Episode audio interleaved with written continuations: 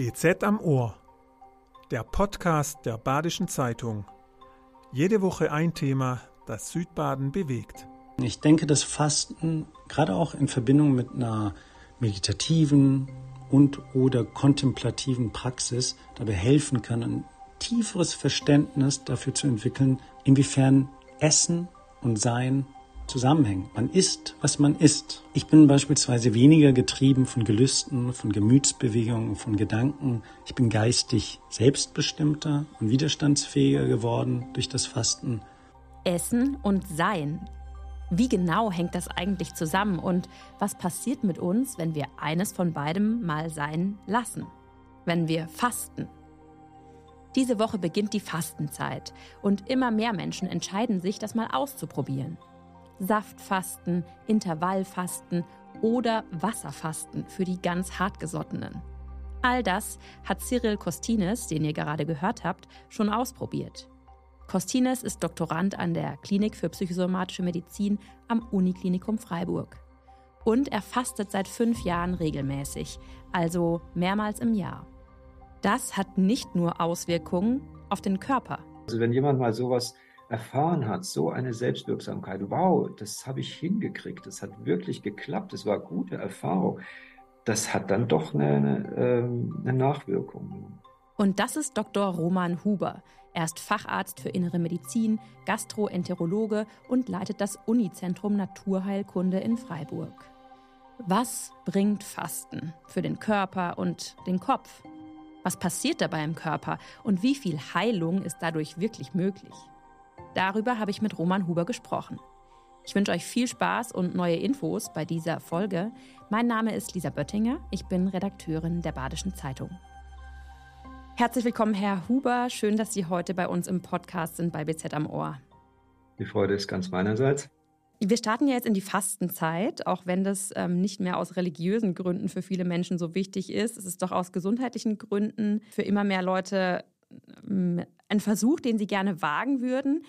Was würden Sie denn jemandem raten, der das erste Mal fastet? Also der das erste Mal sagt, ich möchte das mal probieren. Was ist da vielleicht die richtige Art? Was ist der Tipp, den Sie geben würden? Ja, also man sollte halbwegs gesund sein, weil das Fasten ja schon recht tiefgreifende Veränderungen dem Körper äh, mit sich bringt. Äh, zum Beispiel steigt auch regelhaft die Harnsäure an. Das ist jetzt gar nicht so gut. Also wer an Gicht leidet, der muss da schon zum Beispiel aufpassen.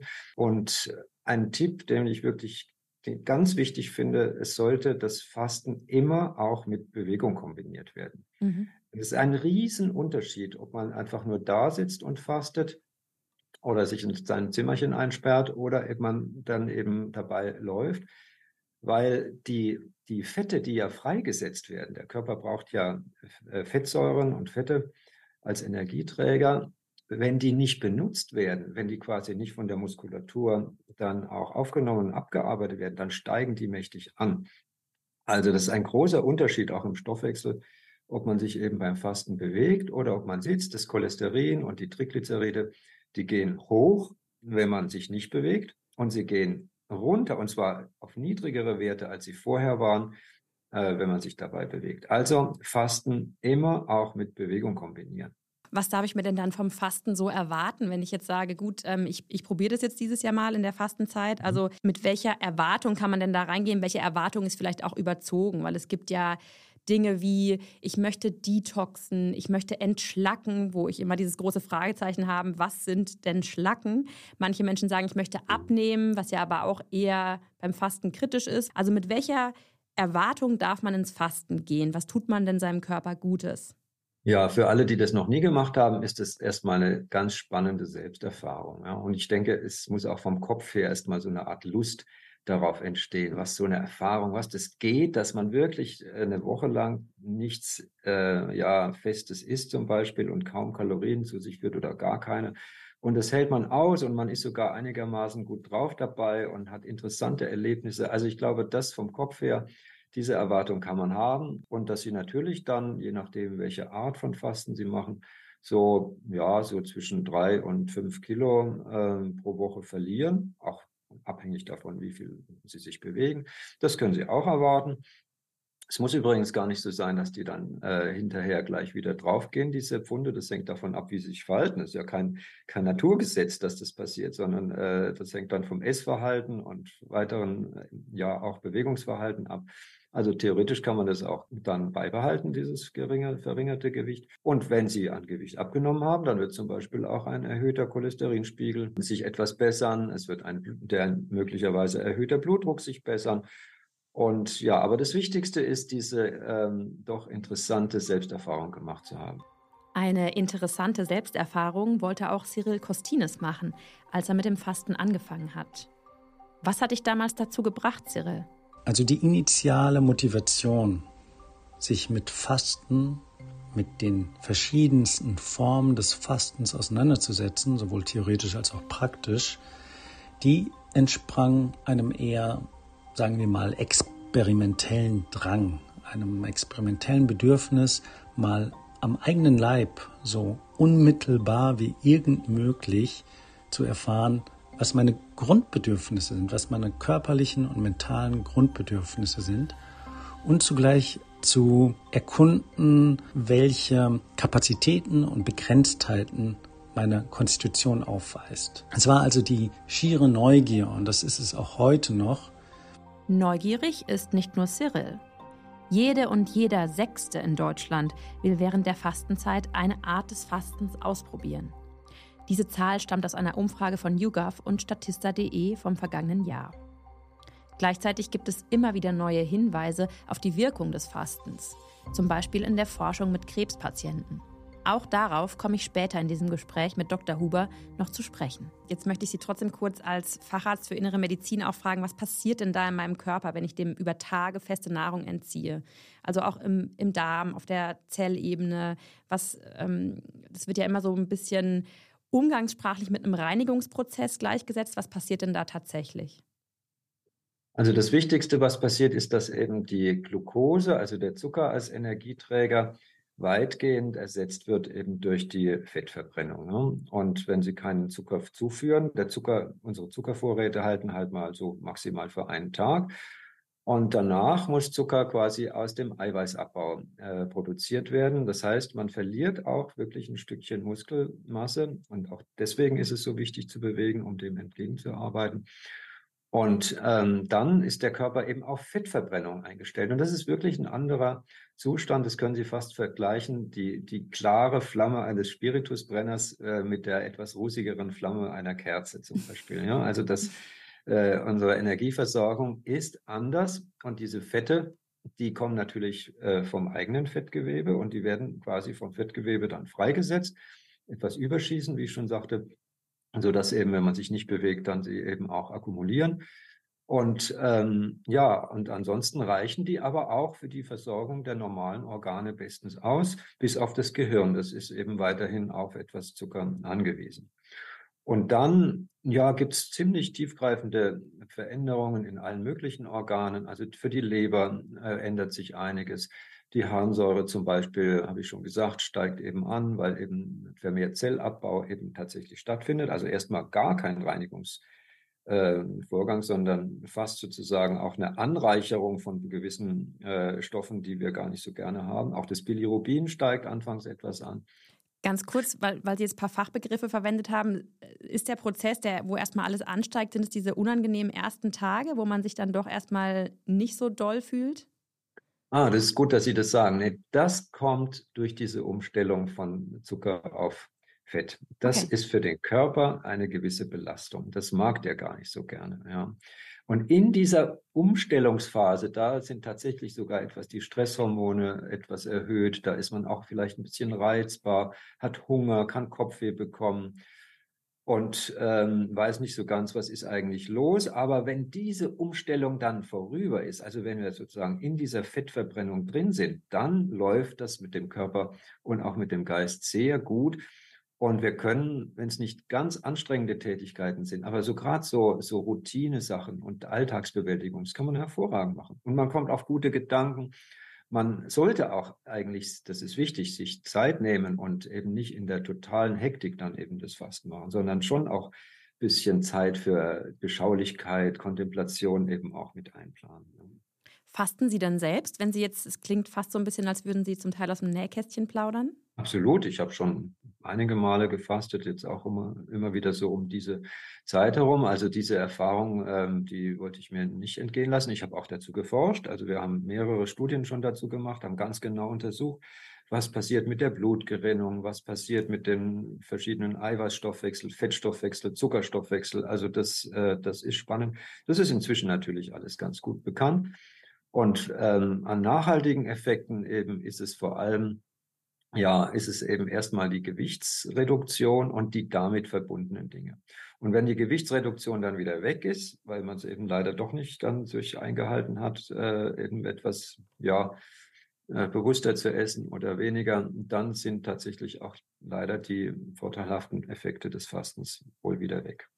Hat man denn diese vorteilhaften Effekte auch bei Fastenarten wie zum Beispiel dem Intervallfasten? Es ist ja auch sehr im Trend, dass viele Leute, also Intervallfasten heißt mindestens 16 Stunden am Tag mhm. nichts essen, zum Beispiel durch Dinner Canceling, das sogenannte, oder indem man einfach vom Abend bis zum nächsten Tag mittags quasi mhm. fastet. Kann man auch als Dauerzustand machen.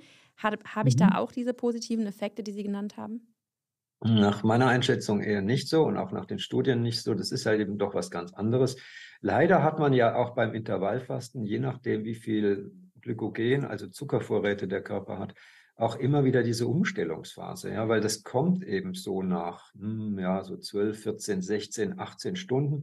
Da ist es dann vorbei mit den Zuckervorräten. Und wenn dann jemand jeden Tag wieder in diese dysphorische, also etwas äh, reizbare Phase der Umstellung auf die Fettverbrennung kommt, dann wird er das nicht lange machen. Und es sind eher die schlanken Leute, die da auch Probleme haben, weil die eben weniger Zuckervorräte oft haben.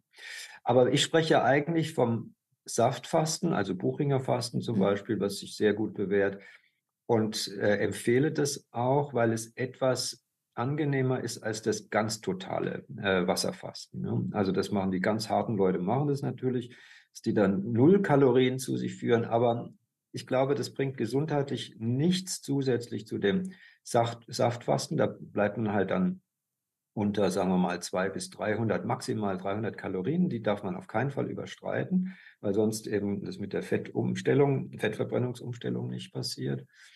Also äh, das ist die schonendere Variante und dann kann man auch mal eine Gemüsebrühe mit einfließen lassen. Und natürlich muss man bei allen Beschwerden, das ist auch so ein Tipp, egal ob man Kopfschmerzen hat oder Hunger oder Kältegefühl, Frieren, es ist immer dieselbe Antwort, man muss mehr trinken. Ja. Und dann am besten natürlich auch mal was Warmes trinken. Ja. Und damit lassen sich dann auch die ganzen Problemchen meistens lösen. Ja.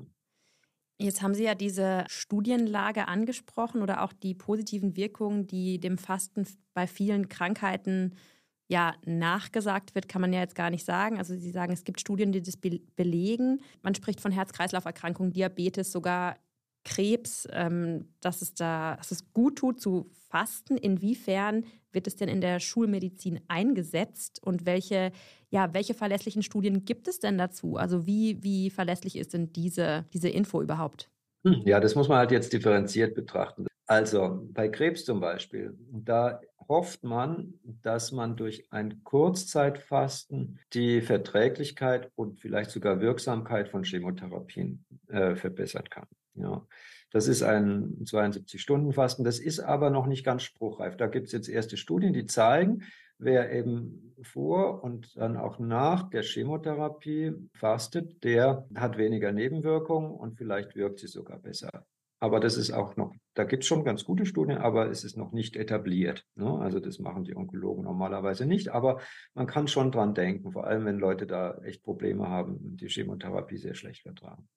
Jetzt bei Diabetes oder Bluthochdruck, da ist klipp und klar, dass während des Fastens alles viel besser ist. Ja, also da gibt es eben keine äh, Blutzuckerentgleisungen nach oben und der Blutdruck geht wunderschön runter und man braucht viel weniger Blutdruckmittel.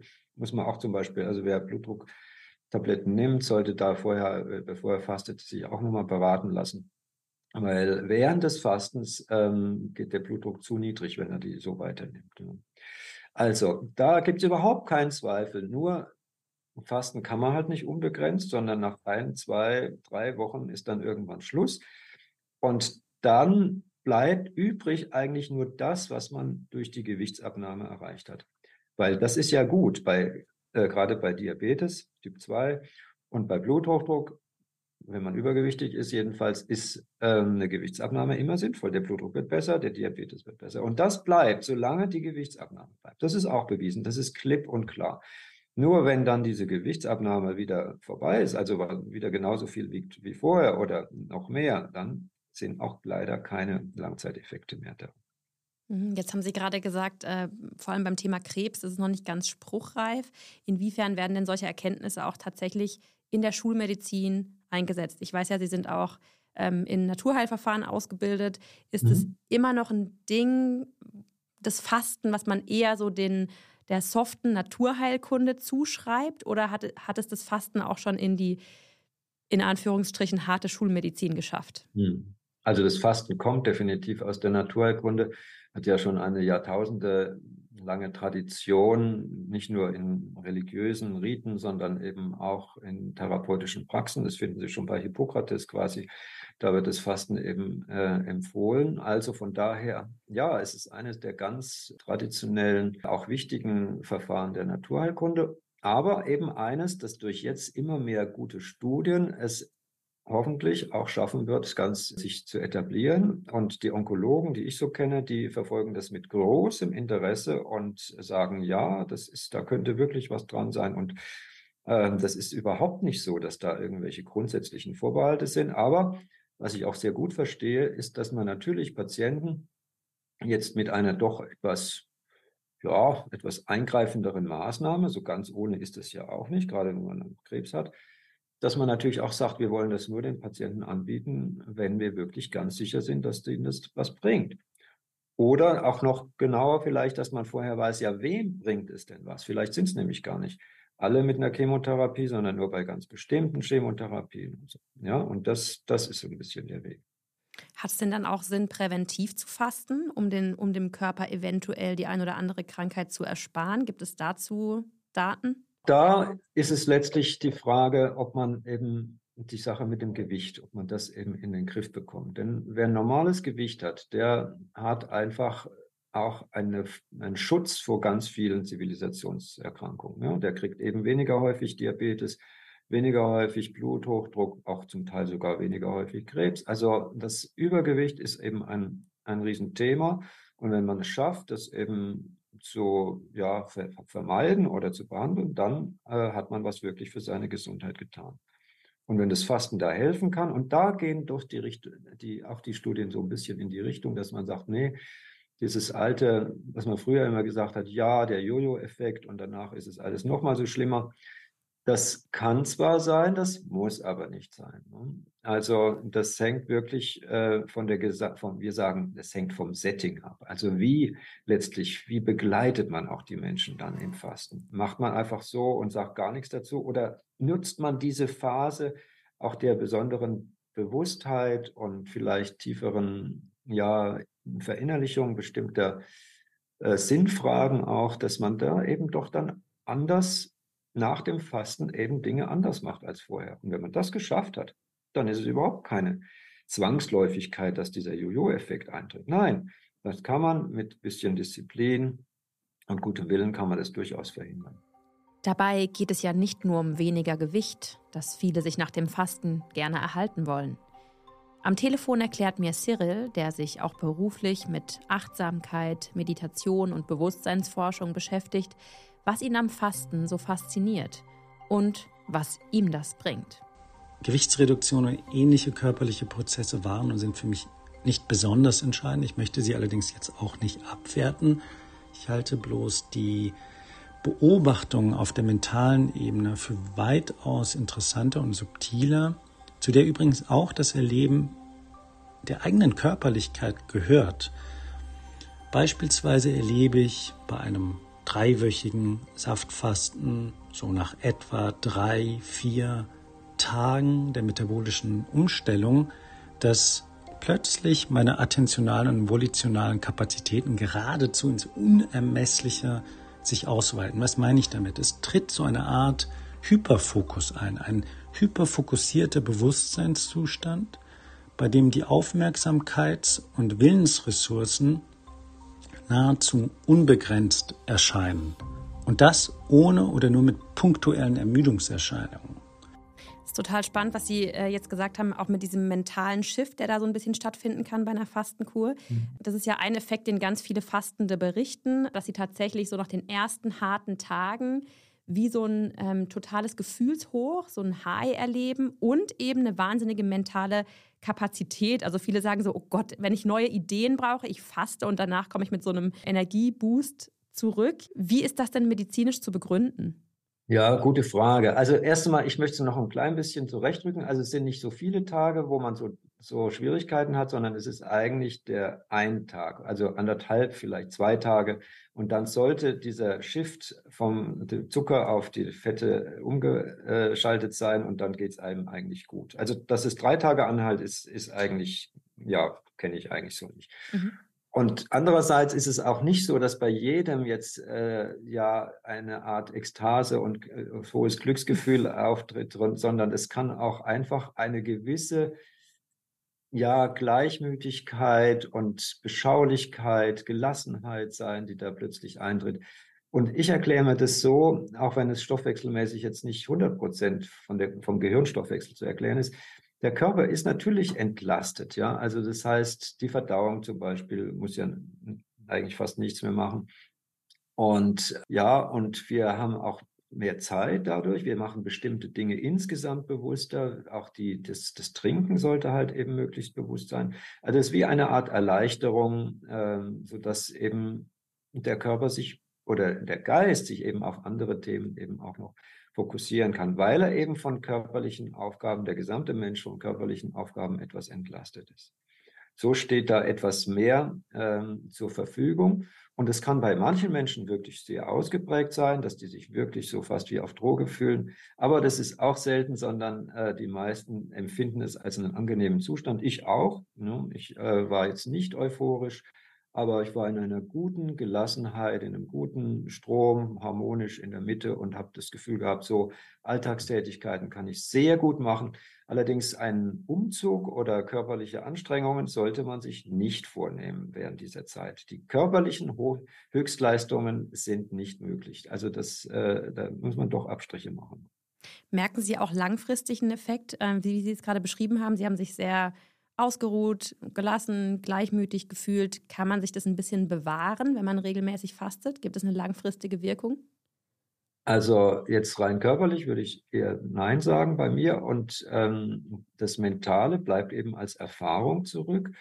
Und ich glaube auch als, also vor allem für Menschen, die, denen es gut tut, ihr Selbstmanagement zu erfahren, ne? also oder ihre Selbstwirksamkeit, ja? und dass man da wirklich an sowas erreichen kann, ja, das, das stärkt schon. Ne? Und wie nachhaltig das ist, das ist schwer zu messen, aber da glaube ich auch dran. Also wenn jemand mal sowas erfahren hat, so eine Selbstwirksamkeit, wow, das habe ich hingekriegt, das hat wirklich geklappt, das war gute Erfahrung, das hat dann doch eine, eine, ähm, eine Nachwirkung. Jetzt ist ja auch diese Erfahrung, die Sie gerade ansprechen, dass mal keine Nahrung da ist, auch eine, die eigentlich so in unserer menschlichen Geschichte, in der Evolution früher mal häufiger vorkam. Da mhm. gab es einfach nicht immer Essen im Überfluss und es gab auch mal eine Zeit lang nichts oder sehr wenig. Ist denn das Fasten eigentlich für den Körper was Natürliches? Ja, also diese Phasen gab es sicherlich immer, aber ich glaube, ähm, die Menschen früher waren eigentlich sehr froh, wenn sie nicht fasten mussten, denn das wurde dann als gleich als Hunger äh, und wirklich als und das ist ein Riesenunterschied. Hunger zu leiden ist was ganz anderes als das freiwillige Fasten. Ne? Oder ja auch ein Hungerstreik oder einfach ein, ein aufgezwungenes äh, was, äh, nicht essen können, hungern, ist, äh, hat komplett andere Effekte, auch weil sie diese ganzen ja psychischen vorteilhaften Dinge eben nicht haben, sondern da ist ganz großes Leid und ganz große Sorge. Und Hunger fühlt sich ganz schrecklich an. Also das ist ein ganz großer Unterschied. Und deswegen Fasten beginnt im Kopf. Ja. Ich kann auch nie ich würde nie einem Patienten Fasten verordnen nach dem Motto, Herr Müller, jetzt äh, fasten Sie mal, sondern ich sage, ja, kaufen Sie sich mal ein Buch und beschäftigen Sie sich mal mit dieser Idee. Und äh, wenn Sie sagen, jawohl, also das reizt mich doch, das ist eine Herausforderung, dann zeige ich Ihnen, wie sowas gemacht werden muss und äh, auf was Sie achten müssen. Ne? Also das findet im Kopf statt. Es gibt da auch ein interessantes Buch, das heißt wie Neugeboren durch Fasten. Ja, das, das, das macht so Lust, also ein Lustmacher auf Fasten. Das braucht man, bevor man damit startet. Und nicht nach dem Motto, oh, jetzt der Doktor hat gesagt, ich muss fasten oder so. Das kommt nicht gut, ja. Weil es eben doch, die Freiwilligkeit ist eben so wichtig, ja. Und die Herausforderungen annehmen und das Ganze eben zu erfahren zu wollen, die Neugier ist eben auch wichtig. Und wenn man das nicht hat und denkt, das muss ich jetzt machen, dann ist der Effekt auch nur noch wahrscheinlich weniger als halb so gut. Meine letzte Frage, Herr Huber, Sie haben gerade schon das Thema Lust angesprochen. Hm. Wenn man denn jetzt ähm, gefastet hat, was ist denn dann am Ende denn ein gutes Essen, um das Fasten zu brechen und ähm, sozusagen mhm. wieder ins, äh, ins, äh, in die Phase danach überzugehen? Ja, das ist eine tolle Frage aus mehreren Gründen, weil es ist wirklich so, das erste, auch bei mir war das immer so, das erste, was ich gegessen habe, das hat eine ungeheure Geschmacksexplosion bewirkt. Ja. Und es ist fantastisch, das zu erleben, wie stark die Geschmacksknospen da also dann äh, einem Signale schicken und man alles besonders gut findet. Also das, das ist toll. Also von daher kann man sich wirklich ein bisschen überlegen. Man sagt ja traditionell äh, Fastenbrechen mit einem Apfel oder eben mit, ja, und dann kommt eben sowas wie nochmal eben Schonkostaufbautage mit vielleicht Knäckebrot und äh, Joghurt und, und eben leichten Dingen. Ja. Aber also zum Beispiel ein gutes Brot und damit, äh, das, da können Sie wirklich Erlebnisse haben, also beim Fastenbrechen. Ja. Der Apfel ist gar nicht so, wobei der kann auch sehr, sehr intensiv sein. Es ist jedenfalls nicht mehr zu vergleichen mit einem Apfel, den Sie normalerweise essen. Leider geht das nicht besonders lang. Das ist wirklich praktisch nur diese allererste Mahlzeit. Und dann äh, ja, hat sich der Körper wieder so ein bisschen dran gewöhnt, wie es halt so ist. Und bei ja. Ihnen ist es das Brot. Bei mir war es, also ich hatte so ein besonderes, intensives Erlebnis da, als ich zum ersten Mal wieder in ein Brot gebissen habe. Ja. Vielen Dank, Herr Huber, für Ihre Antworten heute. Sehr aufschlussreich. Ja, hat mir auch Freude gemacht. Dann ja, vielen Dank auch Ihnen. Ich danke auch euch ganz herzlich fürs Zuhören. Ganz wichtig ist uns noch der Hinweis, dass dieser Podcast natürlich keine individuelle medizinische Beratung ersetzt. Wenn ihr euch für das Fasten interessiert und nicht ganz sicher seid, ob ihr dem gesundheitlich gewachsen seid, besprecht euch bitte mit der Ärztin oder dem Arzt eures Vertrauens. Ein paar hilfreiche Links stelle ich euch außerdem in die Show Notes. Alles Gute, bleibt gesund und bis nächste Woche bei BZ am Ohr. Das war BZ am Ohr, der Podcast der Badischen Zeitung. Jede Woche ein Thema, das Südbaden bewegt.